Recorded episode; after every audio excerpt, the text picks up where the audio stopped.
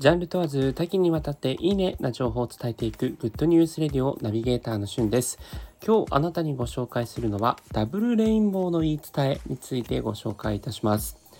えー、埼玉を中心にですね、今日ダブルレインボーが見えたというニュースあったのご存知でしょうか。まあ、東京でもですね、かなりこうくっきりとした虹があのゲリラ豪雨の後に見えたんですけども、皆さんご覧になったでしょうか。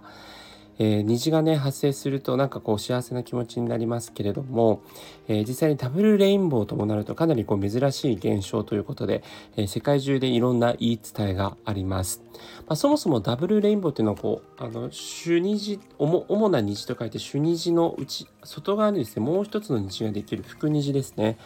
え、ができるという現象なんですけどもこちらですね、まあ、主虹、まあ、そのメインの虹が、え、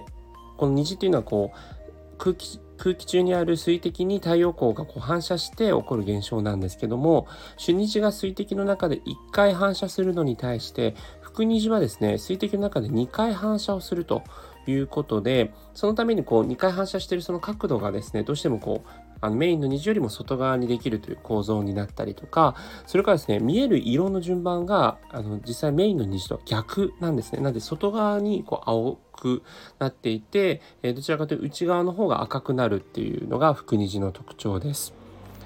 でそんな福虹のまあそのダブルレインボーが見えた時に、まあ、いろんな言い伝えがあるんですけれども、えー、祝福とかね、えー、そういうのがあるんですが、まあえー、例えば、えー、実際にこの20日を見た後は人生が好転していくという言い伝えがあったりとか、えー、ハワイではですね20日は、えー、幸せ、まあ、二重虹とも言いますが幸せの予兆というような言い伝えがあります。まあ、それから東洋でもですね、この二十虹、二重虹は、えー、願望実現やこの先の成功を表す吉兆というふうに言われておりまして、えー、実際こう東洋の各地では虹というのは竜の化身とも言われているそうなんですね。で、暗い色と明るい色が結合していることから、陰陽の結合、つまりこう調和の象徴ともされていると。